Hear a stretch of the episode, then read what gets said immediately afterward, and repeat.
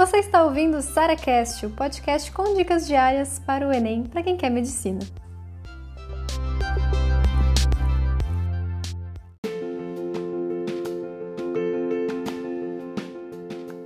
O tema da redação do Enem. Eu vou aqui adivinhar o tema da redação do Enem nesse podcast, depois me fale se está correta a minha hipótese. Vamos analisar os últimos 10 anos de redação do Enem. Repararam alguns padrões? Primeira coisa que chama muita atenção é que quase todos são no Brasil, né? Já repararam isso? Então, você quer no Brasil, na sociedade brasileira, na realidade brasileira, no contexto brasileiro, qualquer coisa brasileira. Então, o primeiro ponto aí que a gente vê muito em comum, são pouquíssimos temas que não colocam no Brasil. E mesmo assim, pode continuar colocando no Brasil na sua redação, tá tudo bem. Outras coisas que eu percebi bastante. Todos os problemas do Enem não são problemas de atualidade, gente. E, e, todo mundo fica estudando atualidade, todo mundo fica negócio, meu Deus, mas vai cair, sei lá, é, vacinação. Pode cair? Pode. Mas repararam que os temas do Enem dos últimos 10 anos não foram temas relacionados a, por exemplo, alguma coisa que só aconteceu naquele ano? Gente, todos os temas do Enem, sem tirar nem pôr, são problemas de muitos anos atrás. Não é nenhum problema de hoje que surgiu agora, que surgiu do nada, entendeu? Tipo, ah, um negocinho aconteceu esse ano em abril, que a galera sempre fala, ah, quando antes de fechar a prova. Gente, pode ter tido, tido algum acontecimento que lembrou a galera que pode botar esse tema. Ok, né? Então isso pode te acontecer. Mas não é um tema que, que você precise saber o que aconteceu esse ano. É um tema de que, que tá aí presente na nossa vida há décadas, se não há milênios. Intolerância religiosa, racismo, violência contra a mulher, a saúde mental, Acesso ao cinema, que é um negócio assim, um pouco mais recente, né? A questão da, do, da, do uso dos dados também é mais, mais recente, é, era ainda internet. Mas se eu for parar para pensar, não são coisas que aconteceram esse ano. São coisas que estão presentes esse ano, mas que remotam, gente, décadas, séculos ou até milênios. E quando você para para pensar nisso, você percebe o seguinte: são problemas que nunca foram resolvidos. Reparem isso, gente. São problemas sociais, quase todos eles são problemas da sociedade. Então, assim, é, problemas de é, intolerância, né? Essa parte toda de preconceito, problemas em relação à forma de organização da sociedade, leis que não funcionam, ou coisas que deveriam ser regulamentadas, não são, etc. Então, assim, são problemas que a sociedade não conseguiu resolver ainda, mas, ponto importante também, ele só tem um lado para você defender.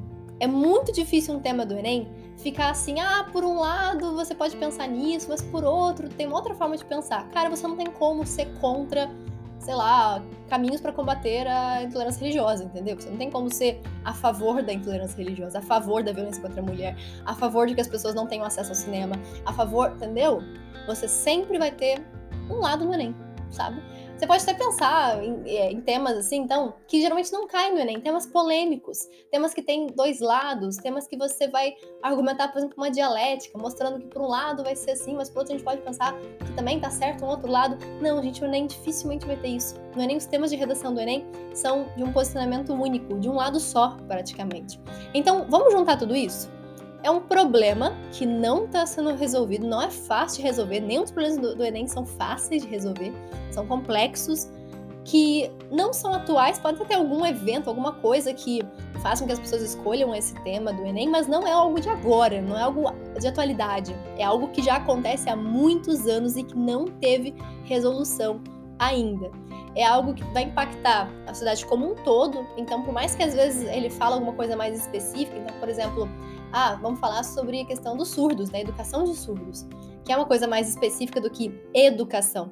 Mas se for colocar um tema do Enem sobre educação, vai ser um negócio que qualquer um vai falar o que quiser sobre um monte de coisa de educação, né? Tem educação desde matemática, educação física, educação infantil, ensino superior, entendeu? Então, o Enem ele vai restringir justamente todo mundo fala sobre a mesma coisa e fica mais fácil de avaliar. Então, você vê também que a redação do Enem tem, tem dividido em eixos temáticos, que o pessoal chama, né? O eixo da educação, eixo da saúde, eixo de etc. Então, vocês vêm da cultura e tudo mais. E quando a gente pensa nisso, a gente consegue formular vários temas possíveis para o Enem. E eu acho que o mais legal disso não é você ficar tentando chutar tema, a gente para de chutar tema, para de ficar vendo o que os outros acham de tema. Acho que o objetivo desse podcast também não é esse. Mas é você, a partir de agora, todo tema que a galera chutar, você vai usar esses pontos que eu falei para você. É um problema social, que remota, né, ele, ele remonta vários anos atrás, ele vem de vários anos atrás.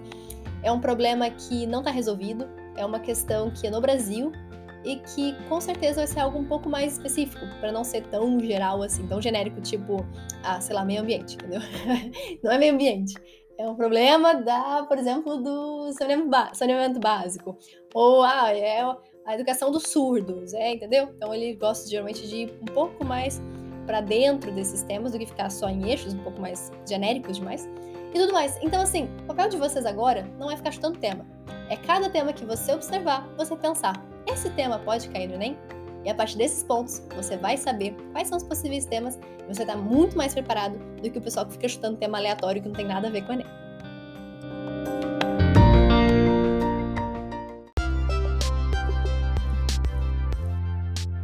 Você ouviu mais um SaraCast, o podcast com dicas diárias para o Enem.